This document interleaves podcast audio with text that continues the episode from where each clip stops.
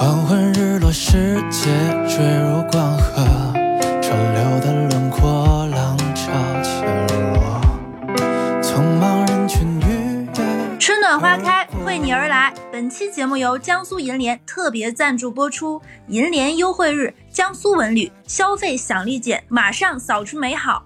Hello，大家好，欢迎收听最新一期的出逃电台，我是哈刺。我是小乐，嗯，朋友们，又到了我国难得的春天了哈。为什么要说这个春天难得？我不知道大家有没有这样的体会啊？就是咱们小的时候就会感觉春天好像很长，就就用我的家乡，就是举个例子吧，像哈尔滨，我记得我小的时候。起码是有两个月时间，你能感受到就是春暖花开，哎，我在过这个春天的啊。嗯，对，而且就是我觉得春天特别好，有一个标志物，就是你能不能穿这个风衣。我觉得只要你能穿上这个风衣，就说明这个春天是存在的，是吧？对我来说，春天就是柳絮，在北方，只要那个柳絮一团一团的哎，对对对，来了。是的。但是好像你说也说不清楚，不知道是从什么时候开始的，就咱们国家的春天就变得越来越短了。就不仅是最北方的哈尔滨啊，就像我跟小乐现在生活在上海嘛，一样的，就是冬天刚过。没有春天，对，冬天刚过，就你咱还没有反应过来呢，是吧？就已经到了穿短裤的这个夏天了，已经就，嗯而且我不知道小乐是不是啊，至少是我已经很久很久很久没有穿过风衣了，就这个春天的标志物，对吧？就没有出现在我们的生活里面了。对，而且要知道啊，就是四季里面其实最舒服的是春天和秋天。而且呢，这个咱们这个春天呢，又是这一年的开始，等于说是一个辞旧迎新，对，就充满了对新的一年的这个希望啊。所以呢，啊所以呢，咱们古代就是有那么多这个美好的诗句啊，来这个歌颂春天。这个时候我们要炫一下哈，小乐，就是你看你能不能接得上哈？对一些比较美的诗句，看你能不能说得出来。什么“人间四月芳菲尽”啊，什么“山寺桃花始盛开”，对吧？什么“沾衣欲湿杏花雨，春面不寒杨柳风 ”。好了，我知道人家六神磊磊读唐诗，今天是哈菲哈斯宝贝带领大家读唐诗。哎，对的，但是呢，这些唐诗你不能问我出处啊，我是记不住的，只知道这么两句。对，但是像今年这个二零二零二零二二年，咱们这个春天十分十分的恼人啊，因为疫情来袭嘛，就很多朋友其实现在都在家里蹲，十分期盼能赶紧解封，赶紧出去玩儿。呃，像现在呢，已经时至五月份了，我相信很多地方已经开始逐步解封了。呃，上海呢，其实也得有点小苗头了，至少我们在心怀这样一个期盼嘛，对不对？我相信大家在家待了那么久，我估计啊，肯定是对这个春天啊，想出去好好玩一下，都已经抱有很大的这样一个期待了。但是你想怎么玩，怎么去体验这个春天？咱们国家春天想怎么玩，能玩的像样？今天的这一期呢，我跟小乐就等于说给大家做了一个小总结啊，让大家好好把握这个春光少景。OK，那我们我们要说这个第一个说什么呢？我会推荐大家去骑行。对，就是这个是我觉得是我今年的一个梦想，你知道为什么吗？因为我们的老老听众一定知道，我是一个不会任何交通工具的人，包括自行车。非常突出。嗯，是的，就是所以今年我的一个其中一个人生理想就是把这个自行车学会。那怎么学会呢？就一定要在这个春天啊，一定要去这个绕湖啊、绕江啊去做一个骑行。就我不知道，因为小乐去也喜欢很喜欢到处走走逛逛嘛，你会推荐去哪里玩这个骑行？其实我觉得骑行这件事情，首先一定要那种林荫大道，为什么呢？其实就没有那么晒，而且你想想到，就是你骑行在那种阳光很好，然后树影下面有点点的那个阳光从树的树叶的缝隙中洒下来，然后你就在那样没有人的路上跑，就是骑车，是一个非常非常爽，就这种感觉，而且一定要是那种路有一条笔直笔直的那种林荫大道，你看不到头，嗯。然后转角豁然转出一番景象这样的。要么是在海边，要么是在河边，非常多的地方很适合。比如说上海，我举个例子吧，崇明那边环着那个湿地公园有很多。如果是春天早早一些时候，其实无锡那边樱花盛开的时候，在樱花树下的也非常好，还有环太湖的也非常好。而且如果你在这种树叶非常茂密、这种森林感很强的地方，是一个很好的洗肺的时候。本身你在骑行的时候就是一个深呼吸的一个有氧运动嘛，你就在大口大口的呼吸。你在这个时候，尤其是你在疫情家里蹲了那么久，然后出去经常戴口罩，在这种没有人的地方，你可以摘下来口罩，然后肆意的骑行，然后呼喊，然后呼吸，是非常非常爽的一件事情，而且还会有那种，因为春天的风还会带着一丝丝的那个凉意。那个凉意会有一种沁人心脾的感觉，非常舒爽。然后你一边骑着风，然后额头，然后鼻子下面、嘴唇上面那个地方微微冒着一层汗，然后某某一刻突然来了一阵风，吹在你面前，还带着一阵阵花香。有的时候还会可能有那种樱花的花瓣飘在脸上，其实挺浪漫的，就有点像你看那个新海诚的那种动画片《秒速五厘米》一样，五厘米一样，就会有一种梦幻的，每一帧都可以定格的感觉。嗯，刚才小乐有推荐这个崇明是吧？其实我还要再推荐上海几个不错的地方。第一个地方就是那个徐汇滨江。徐汇滨江，因为它是一个比较新的，就是打造出来的一个，算是上海的一个副中心吧。它旁边也是挨着这个呃黄浦江。我是觉得那边，因为两边它其实不是那么商业非常繁华，但是它做的又很艺术，而且呢，它的骑行道也很宽，两旁其实很多很多，就你能体会到一种。这个话我不知道形容恰不恰当，有点像国外一样。所以说那个地方，对春天、夏天、秋天去做骑行是非常舒服的。然后第二个地方，其实我比较推荐从外白渡桥沿着那个苏州河，就是你骑行过来，你两边其实你能看到那种呃，咱们那个叫什么什么什么建筑群来着，就有一点像那种呃殖民地风情的那种感觉，两边的建筑是的。对，其实也很漂亮，你可以体验到上海另外一种文化，我觉得非常的不错。然后第三个地方，其实我会推荐，呃，算是在浦东了啊，在浦东的那个靠近世博园那一块儿。它那边不是也靠着黄浦江嘛，对吧？嗯，那一边就是你做骑行，其实很漂亮。你正好能看到，就是呃岸呃叫什么来着？西岸，就是整个浦西的那一边，那个晚上灯火通明的样子。你又能看到浦东这边很多非常巨大的那种建筑群的样子。所以这两这三个地方是我比较推荐的。嗯，哎，而且你刚刚不是说你不会骑自行车吗？那你知道我之前我二零年的时候，我不是在烟花三月去扬州玩过吗？你知道扬州的马路上有一些那个，就是类似于共享单车，它是电动车嘛，就是你不用骑的，像小摩托一样，对你就非常友好。而且扬州这个地方很适合你骑着这个电动小摩托一路走走停停，然后沿着扬州的早早茶、午茶，然后去泡澡，非常舒服。你可以以这个做一个骑行的，而且是懒人骑行的小路，也蛮不错。你太高看我了，我现在你知道我，因为我没有骑过嘛，所以我在想我怎么能就是把它平衡住，让它立住。这个现在是我在我心里的一个心理障碍。对，那你这个确实有点晚了呢。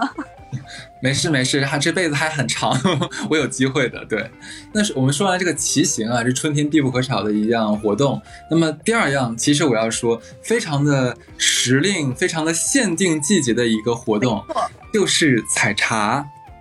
对我相信，你如果说采茶的话，我心里面想到的第一个一定是杭州，去那个西湖边去采那个龙井茶。我这边会给大家说一个比较不错的小路线啊。因为你如果去杭州去采这个龙井茶的话，它有一个比较不错的地方，叫做龙屋茶村。龙嘛，就是天上飞的那个龙；屋就是桃花坞的屋。茶村这个地方呢，素有叫杭州小九寨之称，很漂亮。因为它那边有一个叫做这个万亩茶园的，算是一个景景点儿，你可以去那边看，就非常非常漂亮。那边我相信。很多人其实，呃，如果不生活在南方，或者说不经常来南方的话，可能不太会去这样的景点去看。你看那种漫天遍遍野就在丘陵上面长那些，呃，矮矮的、青青的、一垄一垄的那个小茶树，真的真的很漂亮。所以我真的很推荐大家去这边。然后呢，呃，它那边其实很便宜的，我隐约的记得应该是不是一百三十八，就一百五十八块钱。那么就一个人，你就可以直接就是深入到这个。万亩茶园去啊，然后穿戴上那种茶农们穿的那些带套袖啊，然后竹子编那个小帽子呀，然后还有还给你一个小背篓，你可以自己去体验一小时的这种采茶。然后呢，就是你采完茶之后一小时过去了，这个时候你就会再去找茶农们，他们会教你们如何去炒茶，如何去制茶，然后给你讲一些茶文化。其实我觉得这种又能长知识，又能了解咱们国家非常。非常非常悠历史悠久的这个茶文化是非常非常不错的一个活动，呃，当然除了这种，就是你想啊，只我只是想去体验一下采茶。我如果说你还想说我要能不能小住一下，其实这边也是有很多很多那种非常不错的叫做茶文化体验民宿的地方。只要是你订了房间，然后再交个一百，我记得是一百块钱啊，我我不知道，我不知道不同的那种民宿价格肯定不太一样，反正顶多也一百块钱了。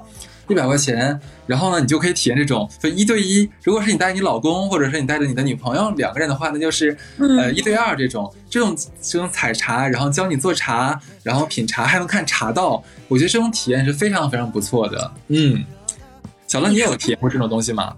我有过，但是我觉得采茶这件事情呢，我跟你还有一点点一羞羞的小小不同，因为我觉得。呃，杭州西湖龙井是很好喝，但它的价格稍稍微微有一些被高估了。其实春季的限定茶，很多地方大家不一定要呃只纠结于去这个地方，很多地方，比如说像我们的河南信阳的茶叶也很好喝，贵州的茶叶也很好，大家都可以试试，也不一定非要去杭州。对，因为我有一年春季采茶去杭州，真的人太多了。对对对，是的，我感受了这种高密度人群的恐惧。对。而且杭州现在已经在春天，这个采茶文化还有采茶旅游已经成一个比较成熟的一个路线了，已经是人会比较多一点。你可以去去其他地方，比如说附近的，哎，江西的茶也蛮好喝，浙南的茶也蛮好喝，都可以试试春茶嘛，喝的就是个鲜味儿。还有一个，我觉得春季有非常多的时令鲜蔬献祭，这个东西。可能很多人会说，在家做也一样啊。No no no no no，一定要吃。看过《舌尖上的中国》的人一定会听过，它里面有个东西叫雷笋。雷笋是雨之前打雷之前才会冒出来那个笋，它就那么一下间过去了之后，它就老了。所以只有在那个东西的当地才好吃。那我们的春天其实能吃的时令鲜货特别多。那先说有笋，对吧？青团带着满满艾草香的也非常好吃。春天还有香椿，香椿。还有开河的鱼，北方可以喝吃那种，就是黑龙江那边有那种开河叫什么什么什么什么墨开江鱼，开江鱼，开江鱼我忘记了，就很好吃，非常非常在你想在冰面上厚厚的冰面上已经焖了一冬那个鱼，特别肥，特别鲜，特别有味儿，然后这个特别适合跟豆腐在一起炖，然后放一点点辣椒、辣椒和豆瓣酱，哇，贼香。好饿呀！我都说馋了。春天还适合吃什么呢？春天还有很多。嗯，现实赏味的东西，比如说我说两个，现在算整阳景吧。一个是抹茶，你会发现春天是吃抹茶的好时候，很多抹茶味的东西很流行。但是有一个更火的东西是什么？樱花味儿。嗯，樱花味儿真的是太妙了。就虽然这个东西常做常难吃，但这么多年还有无数的这种食品企业孜孜不倦，就一一猛子扎进去做出来的东西，什么樱花味儿的可乐、樱花味儿的薯片、樱花味儿的布丁，所有樱花味儿的东西，我基本上没吃过好吃的。对你刚才讲那个樱花味的薯片，其实是我每年春天都会买的。就 是真的很奇妙。你说我们知道樱花味儿到底是什么味儿吗？我们不知道，但我们就非要去买。而且我也确实是，而且我还会买每年各种限定的樱花的东西，比如说星巴克会有樱花的杯子，对吧？樱花主樱花的点心我也会。然后春天这些限定的食物，你会觉得别有一番滋味儿。就像我们东北北方地方还有一个词叫咬春，就是在立春那天会吃，呃，春饼、春卷儿，还会吃那个。吃那个啃青，就是吃一种青色的很甜的萝卜，说这个萝卜叫萝卜赛梨，就是说咬住春天就春天就来了的意思。所以春天是真的有这种万物生发这种美好的寓意，然后有着很多美好限定的食物，其实也算是一种嗯小小的这种仪式感吧。嗯，是的，其实其实咱俩在节目里面应该多次的表达过，我们应该尊重这个仪式感哈，因为现在很多人都觉得说，哎呀，这个节过不过都无所谓啊，反正平时也是怎么过，现在我也想怎么过，就干嘛一定要把自己弄得那么折腾呢？其实我真的不认为是这样子，因为你想一年三百六十五天，如果说你不给某一天或者某一个时节给一个记忆点的话，那你这一年其实过去之后，等到年尾你再回头一看，哦，这一年好像过得平平无奇，没有什么亮。亮点可言，所以像哎，现在我们来到了春天，那正好有一些什么春天限定的食物呀，春天限定的口味啊，你何尝不去买一点，去参与一下这个春天呢？就像我以前会有一点点不好意思，就会觉得吃这些东西呀、或者什么，是不是有点小作或者小矫情，或者是去哪里玩会不好意思发朋友圈？但现在我可能比较坦然，我会觉得朋友圈记录我去哪里玩了，干了什么，其实是一个类似于记事本的行行为。我过几年之后再翻看，我会想到，哦，原来在疫情前那个长假我去了这里玩，在那一年我去了哪里玩，这个春天我干了什么，其实是满满的回忆承载着。没错，是的。OK，其实刚刚已经说咱们说了那个啊采茶，我们可以去这个浙江杭州哈。其实呢，咱们上海跟另外一个省也是挨着的，就是哪儿呢？是江苏，对吧？就俗话说“烟花三月下扬州”啊，呃，扬州当然是在江苏了，对不对？那作为在上海定居的人，在这个春日里面去一趟这个江南故里就非常非常的方便。而且我记得小乐之前也跟我讲过，说那个江苏特别有意思，它有个外号叫苏联。就因为，因为他们省内各个城市就谁也不服谁，然后每大家都要自己独自绽放，是吧？这点真的很有意思。而且，那我那我先说一说，我觉得江苏哪里可以去吧？嗯，我觉得江苏江苏既然人家能叫苏联，就说明它每个地方都非有非常有自己的特色。那他就外人都知道，他自己也这么开玩笑，他会有苏南和苏北嘛。食物上和饮食风味上，还包括他们的语言的，就是说话的这种方式上都不太一样。其实我推荐蛮多地方，就。我说两个小众一点，大家没有去过的，我去过还蛮特别的一个地方，叫丹阳。哦，这个真是可能很多人都不知道。基本上你市面上买到的所有的皮鞋和眼镜，有七成都是丹阳生产的。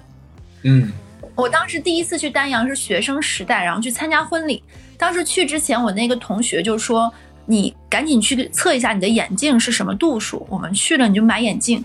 我说：“为什么要去那买眼镜？”他说：“我们老家的眼镜又便宜又好。”我记得当时大概是毕业两年，一五年左右，我应该是在两三百块钱配了五副眼镜，质量都非常好。皮鞋大概是七十块一双。我记得谁跟我讲说，在那个淘宝上面，你如果搜 眼镜的话，基本上可能百分之八九十都产自于丹阳。对，然后你如果搜棉纺织品，尤其是那个家居四件套，都是南通。你会发现都是这个样子。然后很有趣的是，基本上丹阳这一带每一个地方的人都说，从我们家往那边是苏北。所以到底怎么画苏南、苏中、苏北，到现在我也不知道，因为每个人都说以他家为界。常州人说以常州，南通说也是南通，然后丹阳人说以丹阳。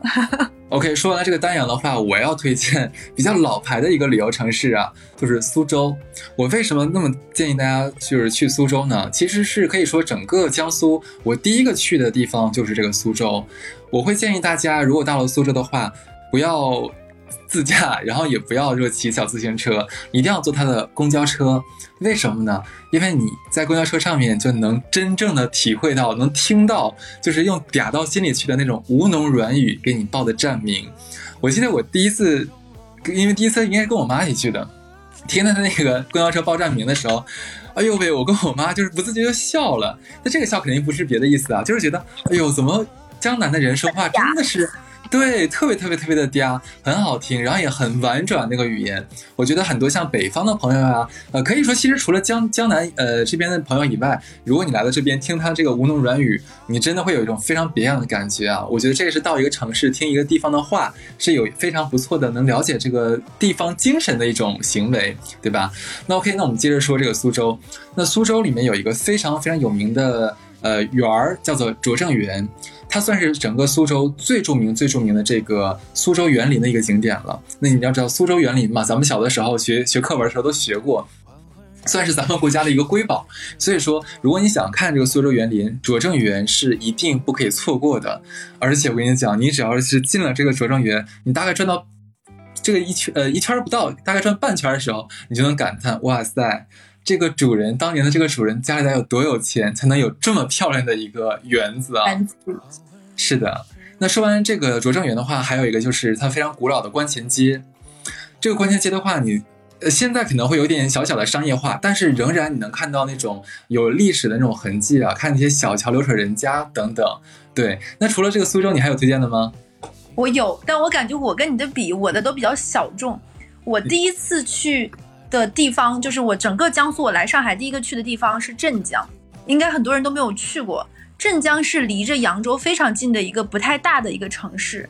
我去那里是去吃河豚和烧肉，因为我现在去很多地方都是想尝尝那个地方当地的美食，而且很有特色。我觉得河豚和烧肉是非常值得去镇江试一试的。而且那个时候上海到扬州是没有通高铁的，但通了镇江，所以我相当于是坐高铁去镇江，然后再从镇江打车去扬州。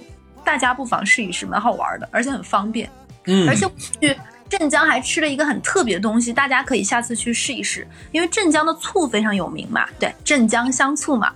他们当地有一个东西叫醋蛋，就是类似于乡巴佬那样的卤鸡蛋，但是它是酸的，酸甜口，又不是糖醋蛋，更接近于香醋，就是浸泡的鸡蛋，还蛮好吃。大家可以在某宝上搜一搜，我觉得蛮有特色。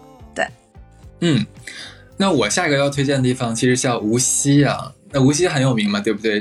这算是一个春天必须要去的地方。为什么呢？因为它有个地方，它有一个就是景点叫做元斗渚。这个地方的樱花是非常非常有名的，而且你要是去这个地方，我记得我当时第一次去的时候，我是那一刻啊，就看着这漫漫天的樱花在这个空中飘舞，我那一刻真的领会到什么叫做落英缤纷，就美到不可方物。我再说一个蛮有特别的，就是，嗯，我第一次去南通是那个大宝的家里嘛。你知道咱们大多数吃蟹粉汤包、蟹粉小笼这种包子都是小个小个的，我在他们家吃到比北方的馒头还大的蟹粉包子，能装满一整个打包的那种米饭的饭盒，一个包子哦，而且它是北方的那种发面的蟹粉包子，但并且一点都不腥，馅儿能有一个女生的拳头那么大。所以他们才说说南通的早饭结合了苏北和苏南的两种特性，是一种面食的极高盛典。我非常推荐大家去南通试一试。而且南通呢有非常多的这种棉纺织厂，去的时候呢还可以买几个好看的、性价比非常高的床上四件套。对，OK。那除了这些的话，其实还有一些可能大家都耳熟能详的，像那个刚才小乐有提过这个扬州嘛，对吧？我们都知道这个杭州有这个西湖，但是扬州呢还有一个瘦西湖，大家知道吗？非常非常的好看，然后人呢相对来说没有杭州那么多，我觉得也可以去尝试一下。而且像那个呃常州，对吧？常州我们可以看那个南山竹海，就沉浸式体验《卧虎藏龙》电影里面那个既视感。而且江苏还有个地方，那当然是省会南京是不能少的了，我们可以去看一下这个啊中山陵呀、夫子庙呀。逛完一圈之后。可能他很多人都不知道，南京是可以泡温泉的，所以说其实整个江苏有非常非常多可以玩的地方。那也是配合大家，哎，春天要下江南赏美景，是吧？那江苏银联也是真金白银的做了补贴，就从今年开始，一直到今年的六月三十号，每周五六日，只要你有六二开头的银联卡，或者是云闪付绑定了这个银联卡的话，出示你的二维码，在这个江苏省内啊指定的景区门口购买门票。就能获得周边那个支持银联二维码的商户的十元立减优惠券。那每个用户呢，在活动期间每一天啊，可以享受一次优惠。那活动总名额和每日的名额是有限的哦，要先到先得。所以呢，就是要去江苏玩的朋友，就你快看一看，你有没有这个银联卡六二开头的。你要是一家人去玩呢，其实一看一看，每一天大概能省个好几十块钱。毕竟现在挣钱都不容易嘛，对不对？能薅这羊毛，咱一定不要错过。嗯嗯。哎，那我最后再加一个啊！说到南京，我一定大家推两个，推两个，我觉得南京最好吃的，一个是那个老鸭粉丝汤，要吃潘字开头的，我就不说店店名了。还有直接说店名吧，因为大家可能不知道。我我我忘记了。原来如此，好吧。还有一个是什么呢？是芳姐高团店他们家的粽子，还有就是糖芋苗，真的超好吃，我推荐这几个。OK OK OK，那说完了，我刚才说了好几个啊，一个说那个骑行啊，一个说采茶，然后赏花旅行是吧？这是春天必须要做的，而且春天我觉得还有一个是非常非常必要的，就是春日的野餐，对吧？你你我不知道小乐有没有在春天野餐过，可以讲一讲。咱俩就一起在春天野餐过，你忘记了吗？在世纪公园。嗯，对。我觉得野餐比较开心的一点就是它有一点点是一个。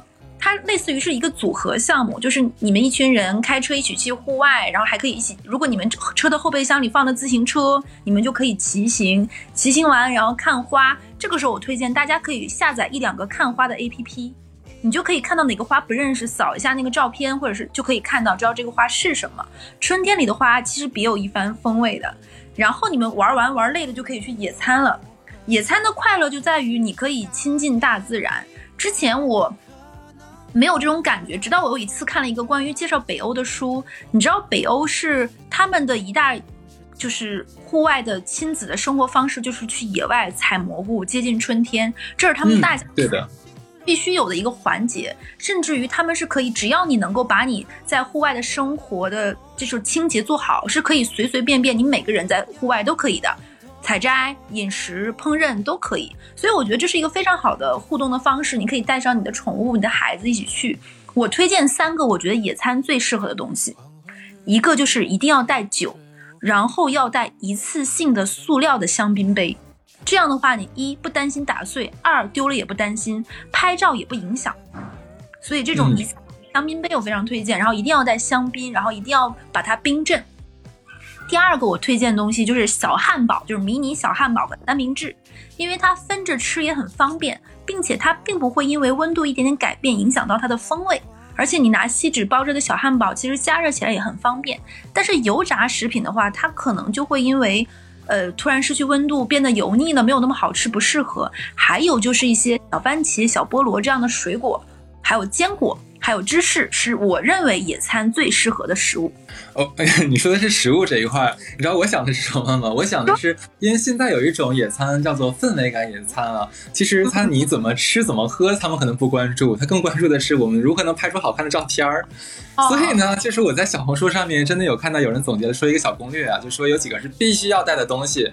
一个呢就是那种竹篮子，你可以在竹篮子里面放上那种果酱呀，放上三明治什么的，然后拍出来的照片就很好。而且你如果再作一点点的话，可以在那个竹篮子上面扣一个那种小布啊，小格子布什么东西的，就会更有那种呃像乡村的氛围啊。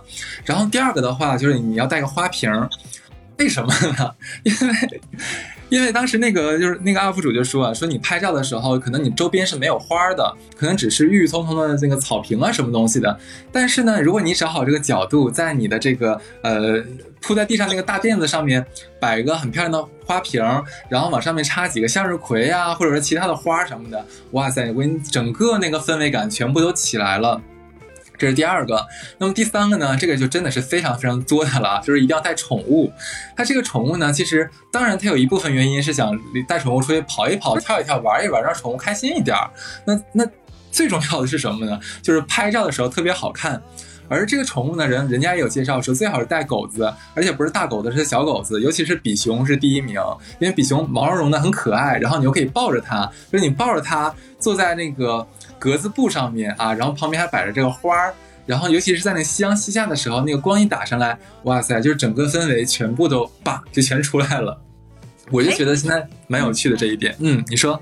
你说到拍照这里啊，因为我也是一个愿意拍照并且爱野餐的人，我推荐给大家两个小小的技巧。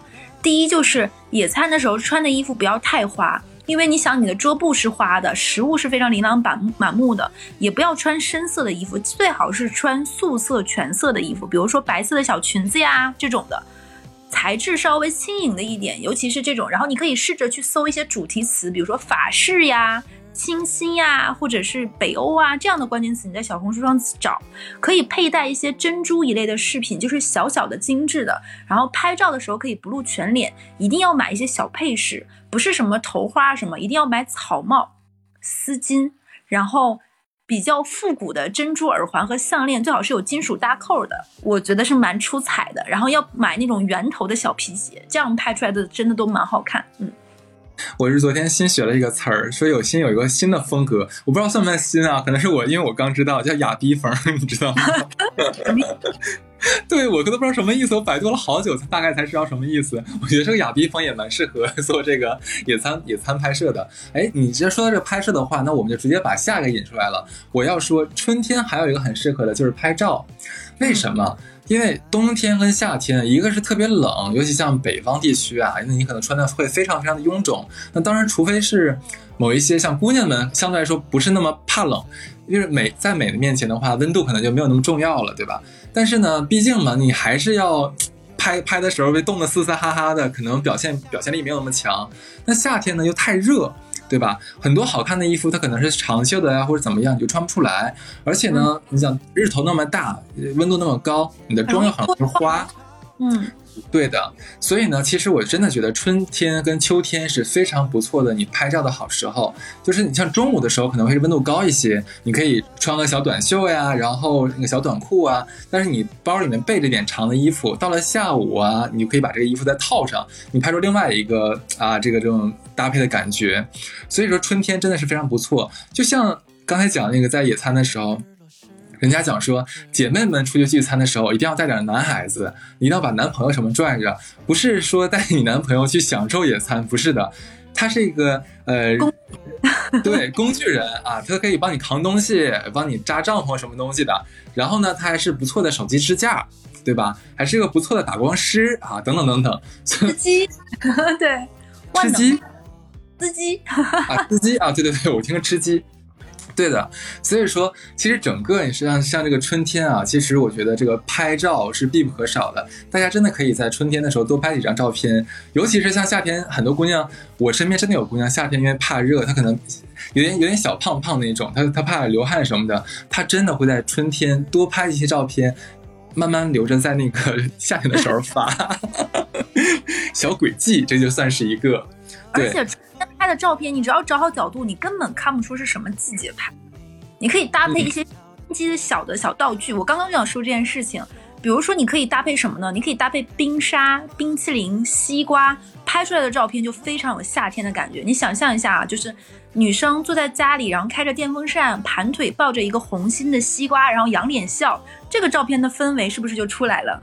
没错，所以这种氛围感，然后活用小道具做参照物，会显得你更小更可爱。比如说大一点的玩偶啊，什么这一类的，拍出来就比较可爱。然后去一些那种，呃，高冷的一点，什么楼梯这样的高格局的这种建筑的地方，你可以搭配一两个，比如说一束鲜花呀，什么这种东西，然后做一些小的这种视觉差，其实拍的效果就很好。嗯，这要感谢我的摄影师帕特里克。帕特里克真是多功能，对吧？OK，那我们说完了拍照的话，其实下一个是我算是我重点推荐的吧，就是露营。就是露营真的是春天我非常喜欢的一个一个非常或者说非常憧憬的一项活动吧。这个可能南方的朋友相对来说感受不是那么特别的深啊，我觉得北方的朋友应该感受感受很深，因为北方的冬天是非常非常寒冷的。你想进到山里面去做一个露营，那简直是简直是是作死行为。对你像尤其像东北地区的话，这个冬天是长达五个月的。那五个月等于说你要闷在家里面，也不怎么太出屋。好，可算到的这个春天了，你可以到户外了。这个时候呢，我觉得有这样一条路线啊，你可以跟你的爱人两个人。首先呢，先来到这个刚才我们讲的那个去常州的南山竹海哈，从山底下往山上走，就穿越那种重重的郁郁葱葱的那个竹林，听着那个风吹过竹林的声音，我跟你讲，那里面的空气真的跟城里是不一样的，我说不上来，它有一种。就是很玄学的那一套，就是真的会让你觉得哇塞！你大口呼吸之后，你真的觉得整个身体里面的那个气全部从那种浊气啊换成了那种非常新鲜的空气，整个人的精气神儿什么都会不一样。那到了晚上的时候，可以在那个在允许的地方啊，我不知道那个南山竹海允不允许，很多地方是允许的。那你可以。在那边啊，跟你男朋友两个人扎上一个帐篷。我希望的是在一个比较空旷的地方。为什么呢？因为在晚上的时候，呃，南方这边其实空气会相对干净一点。北方毕竟像冬天嘛，它要烧那个呃烧煤呀，烧什么东西，它为了取暖，它可能天气是灰灰蒙蒙的，你可能看不到星空。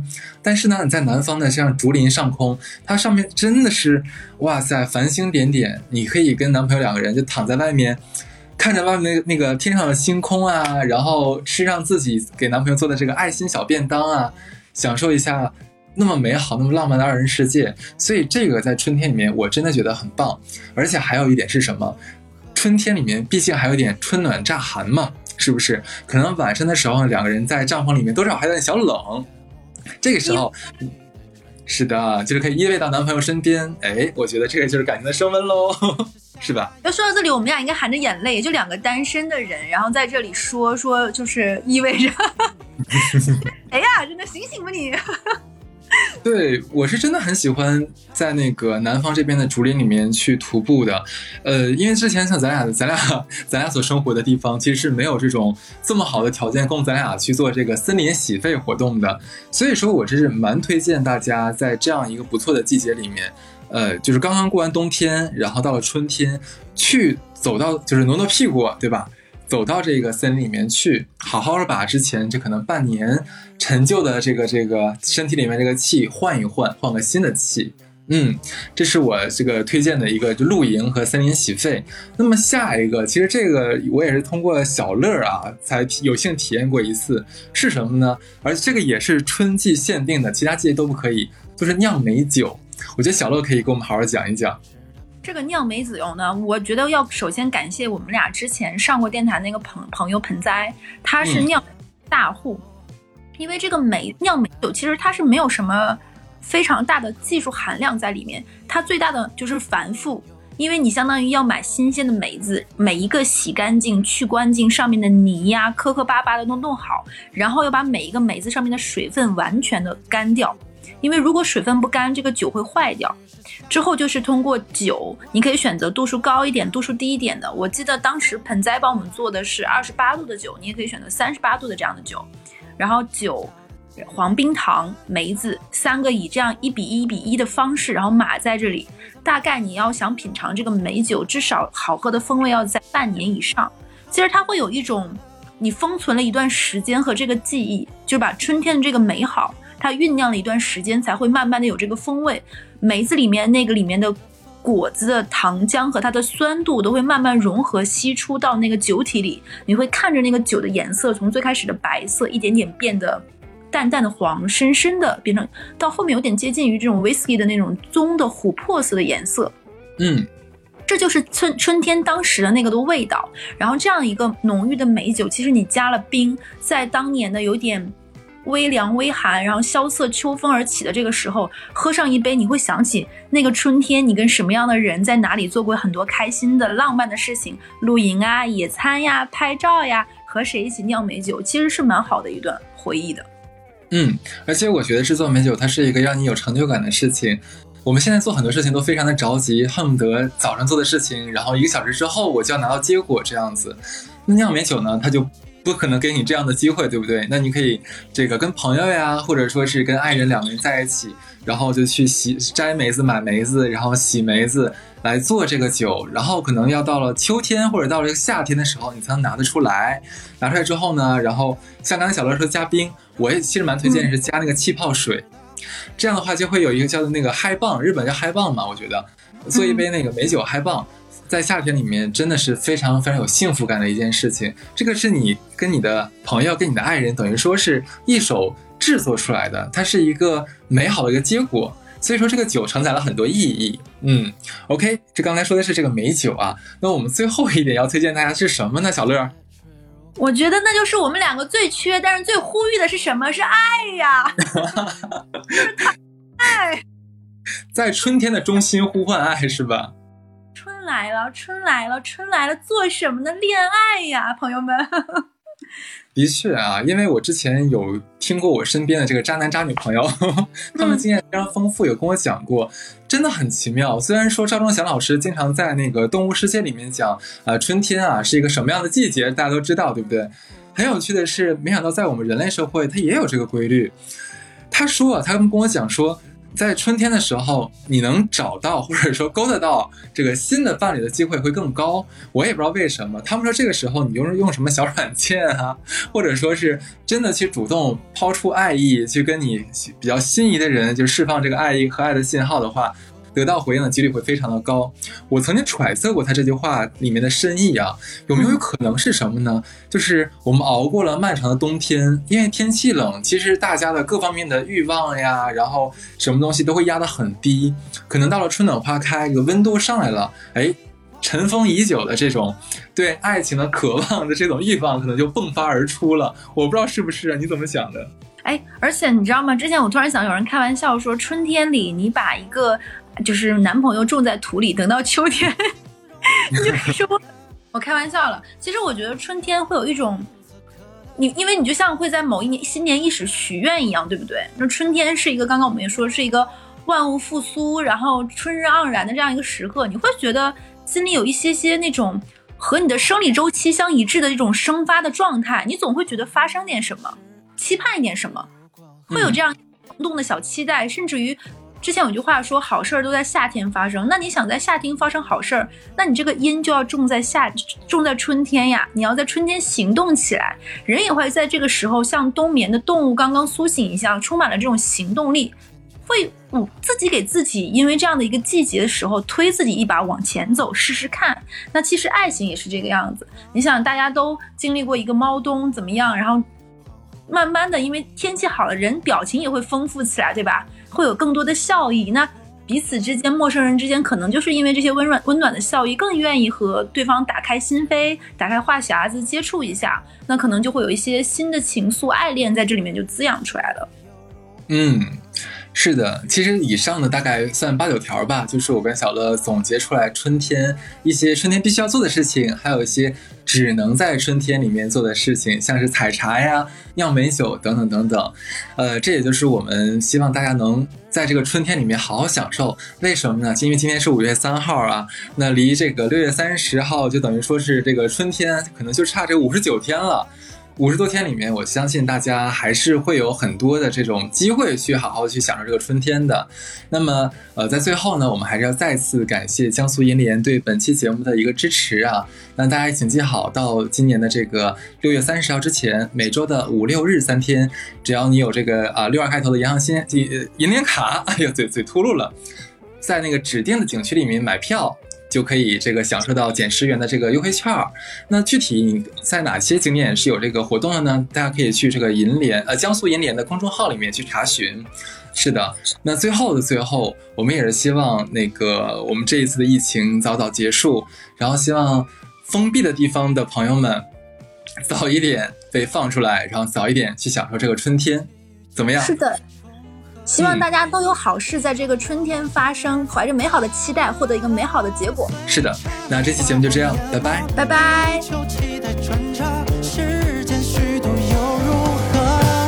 也许是夏夜以外的可能，温热的风却来得情理之中。微醺霓虹失焦的街灯，人潮仍汹